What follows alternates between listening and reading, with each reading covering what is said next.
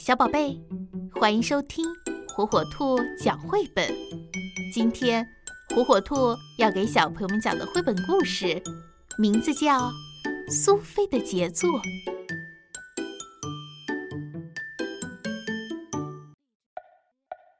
苏菲不是普通的蜘蛛，苏菲是艺术家，她能织出非常奇妙的网。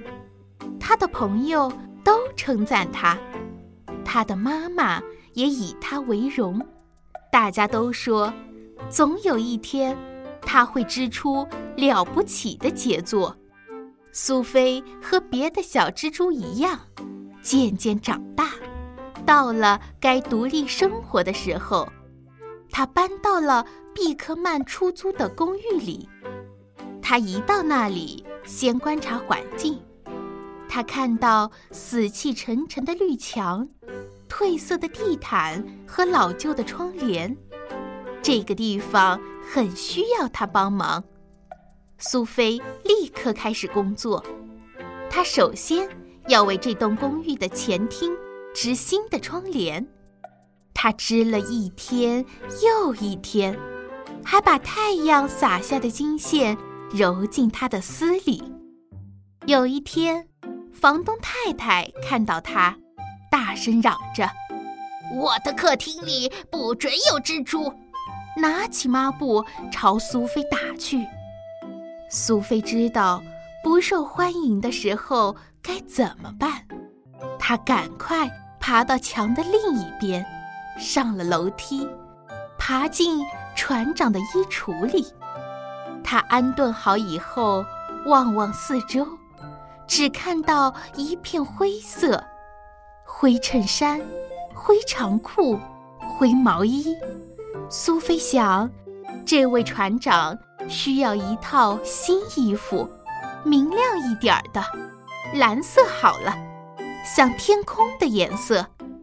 他耐心地织啊织，织了一只袖子，织了一个领子。有一天。船长碰巧看见苏菲在工作，他尖叫一声：“蜘蛛！”他爬过窗台，爬到屋顶上。苏菲可不愿意有人为了他从屋顶上摔下去。她匆匆忙忙离开了衣橱，穿过走廊，爬进厨师的拖鞋里。厨师的拖鞋又脏又破。苏菲想：“我得先休息一下，然后帮厨师织一双新拖鞋吧。”苏菲刚挤进拖鞋的前端，就立刻被甩到地板上。是地震吗？不是，是厨师把苏菲甩出来了。恶心死了！厨师气呼呼的大骂：“你这只丑八怪，臭蜘蛛！”苏菲伤心极了，不过她抬头挺胸，越过地毯，从房门底下爬出去。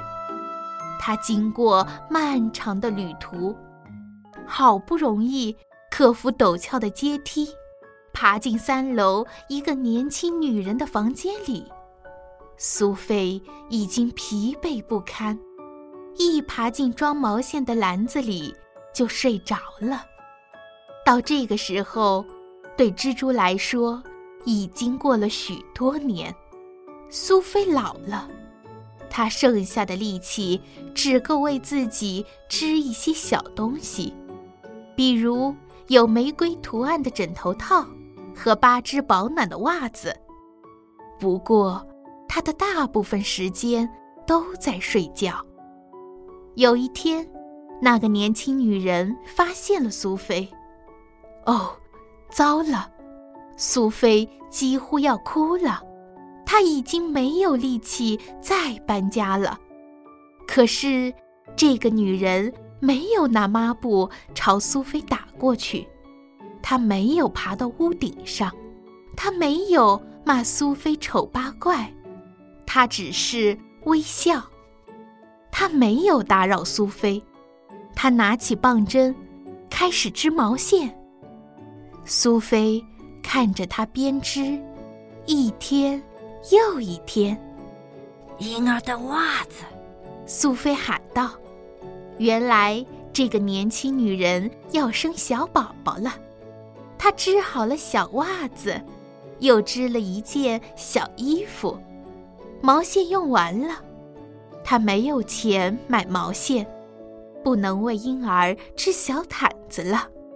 没关系，房东太太说：“储藏室里有咖啡色的旧被子，你就用那个吧。”苏菲看到过那条旧被子，破破烂烂的，颜色很灰暗。根本不适合小宝宝。苏菲知道该怎么做，她必须织一条毯子。她还年轻的时候，这种小事难不倒她。可是他现在虚弱无力，小宝宝就快出生了，他来得及织完一条毯子吗？苏菲爬出装毛线的篮子。他缓缓移动，爬上宽阔的窗台，月光照进房间里，好极了。他想，我可以把这些银白的光线织进小宝宝的毯子里，还要加上星光。苏菲开始工作，她不停地织。而且不断的想出新点子，他把那些好点子都织进毯子里，有散发香气的细松枝，夜晚的景色，古老的摇篮曲，快乐的雪花。苏菲织个不停，她不吃也不睡，她从来没有像现在这样疲倦，又这么坚定。他一直织，一直织。他织到毯子的最后一角时，听到小宝宝诞生的哭声。